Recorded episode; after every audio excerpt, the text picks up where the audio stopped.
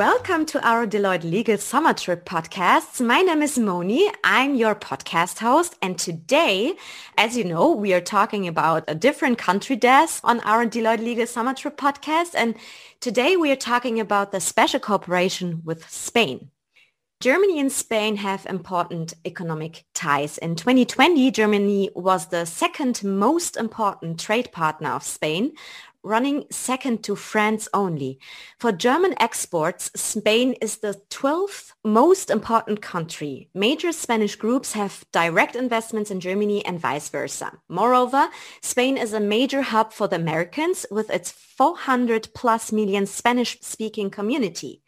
Given the historic and cultural differences, however, cross-border activities can be challenging, which is why at Deloitte Legal we have built a German Spanish team dedicated to assisting entrepreneurs and companies in their activities in the corresponding markets. And today I'm sitting here with three lovely colleagues. One of them is Felix Felleisen. He is corporate M&A partner at our Düsseldorf office and also Fernando Martinez. He is also a corporate M&A law partner and last but not least also a woman. Her name is Luca Compte. She is senior associate in the corporate M&A group located at Deloitte Legal's office at Palma de Mallorca. Talk about the country-specific characteristics, challenges and opportunities. So, hey guys, thank you for joining our podcast, taking your time with me and talking about these important topics. Thank you. Good to be here, Moni. Yeah, thank you very much. It's a great pleasure being with you. Yeah, thank you. So let's start with our first question. What are the particular legal challenges and core elements in your daily advisory practice? Well, maybe I take the first shot. And I guess I would rather want to start with opportunities than challenges. As we already mentioned before, historically Spain and Germany have had strong ties. And thanks to the common European market, these ties have become a lot stronger and more important over the last decades. Today, we have more than 170,000 Spaniards living in Germany and more than 110,000 Germans living in Spain, which is quite surprising. But this is only the tip of the iceberg. I believe that there are still so many opportunities in cross-border business. Many groups have already made use of that. For example, in Germany, you can think of Telefónica's or Banco Santander's presence, or Volkswagen Seat, Hochtief, ACS, or Siemens Gamesa. But I believe that this is surely not only about global corporates, it's also about smaller and family-held enterprises who are very active as well. When it comes to challenges, because you also asked for the challenges, I believe that language, tradition, and general and business culture come in first with the, the still somewhat deviating legal systems, principles and regulations to follow suit. Yes, uh, Felix, thank you very much. And I really I couldn't agree more with you. There's a, a great influx of German investments into Spain and vice versa as well. And when coming to Spain or dealing with Spaniards, Germans sometimes, and, and many times I would say, struggle. This goes for individuals who want to acquire some real estate here and relocate to Spain, as much for companies and entrepreneurs who want to start doing businesses here and invest with Spanish people. And with a sufficient command of the Spanish language, things can really become very difficult. Yeah, of course. And this is why we believe that any investment should be well prepared. They, they should come with a sound strategy and started with sufficient professionalism or else things probably may go wrong. So you already talked about cultural differences, etc. Are there any particular pitfalls that our listeners should be aware of? Yes, definitely. It is not really nice to say of my own country, but Spain definitely is still a country of bureaucracy and red tape. This can make starting up a business and running it here quite complicated. If we look at external uh, numbers, the World Bank reports ranks Spain in 97th position when it comes to starting a business. Well, things have become a lot better over the years we must say this, it will still seem advisable to work with people who are familiar with the local legal and business environment in order to avoid frustration. And Felix was intervention has already spoken about culture and language issues. And this is rather important here. Not many people speak English in Spain, and not to say that almost none of them speak German we struggle in the obtention of construction permits here in Spain, which is most of the times very challenging. Actually, World Bank ranking Spain as mm, 79 position in this discipline. And it is a long procedure, taking a lot of time and cost to complete all formalities to build maybe just a simple warehouse. I mean, Spain is not as monolithic as people may think when looking at it from the outside. But truth is that within Spain, we have diverse cultures, mindsets and languages. And it is very important to know them and to get assessed in the place in which you are going to invest. Therefore, familiarity with regional laws and difference can be as important as interpersonal relationship. Yeah, and maybe then adding for Germany, because um, unfortunately things are not completely different in Germany. Let's say when you look at Germany from the outside, many people still believe that we are very well organized, and that is true. But again, this has also led to a certain trend towards some over-engineering and over-administering, which can really stifle business. So when it becomes to starting business in Germany, World Bank ranks us in rank 125, so worse than Spain. And I don't think that many people who look at it from the outside would believe that this is the case. So while there are fantastic opportunities in the German market, there are also many administrative burdens and challenges to navigate. And looking, for example, into real estate matters, yes, it may be easier in Germany to get permits, but it's not that easy as people may think, and you need good advice to get everything through. And then you also face the challenge that Germany, with its relatively dense population, sometimes it can even be hard to find a suitable location and that said, when you work by the book and when you fulfill the requirements and you get the requisite permits, registrations, etc., everything can be secured without much ado and you can relatively easy start business and thrive in Germany. You told us about the pitfalls. Um, can you tell us about a specific case? How did you solve the problem at the end of the day? Another recent job in which Fernand have worked, which was the sale of a photovoltaic plant in Mallorca that was sold by a German investor to a Spanish industrialist. I mean, the particularity of this project was that the sale was also joined by a criminal problem with the owner's previous accounting advisor.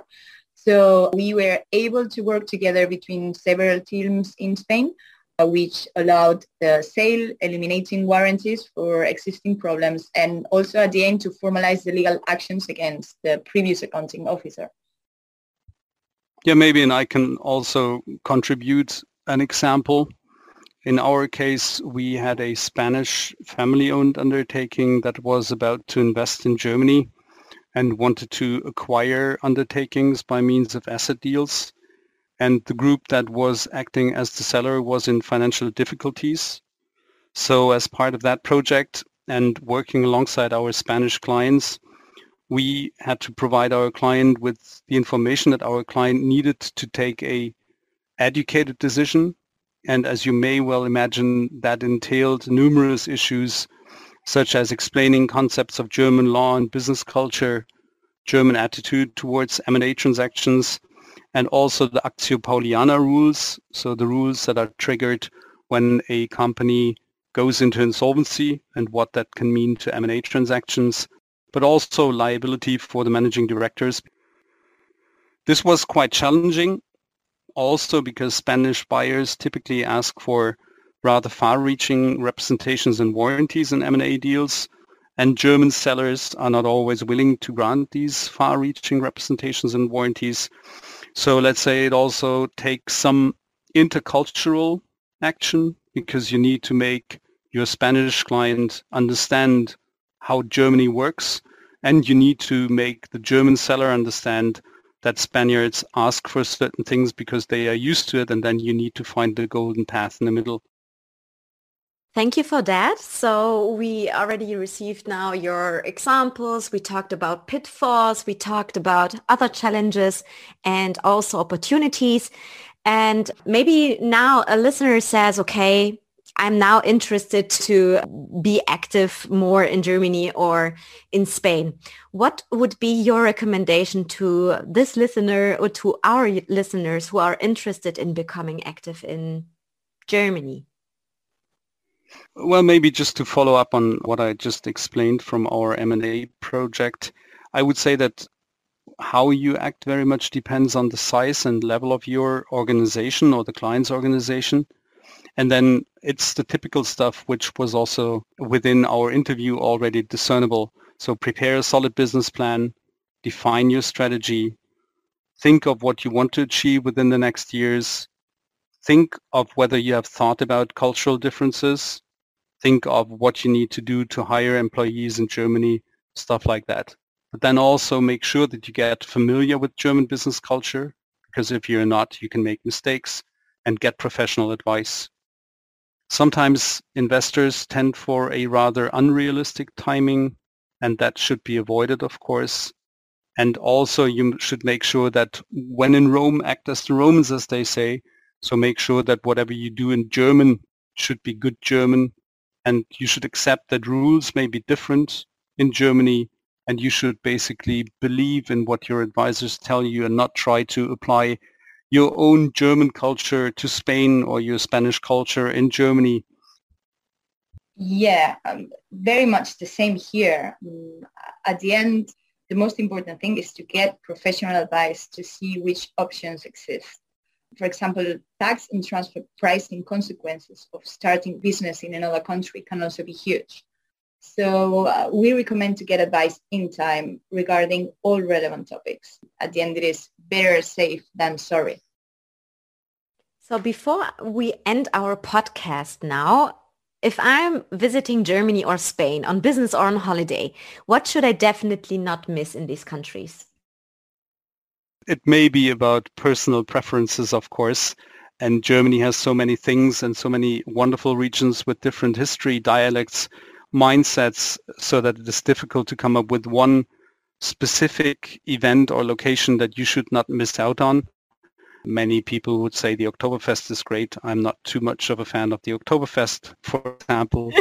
um, my personal recommendation would be actually to attend a Bundesliga match or even second division match in Germany because with the right clubs, you can really have a fascinating experience. Thank you, Felix.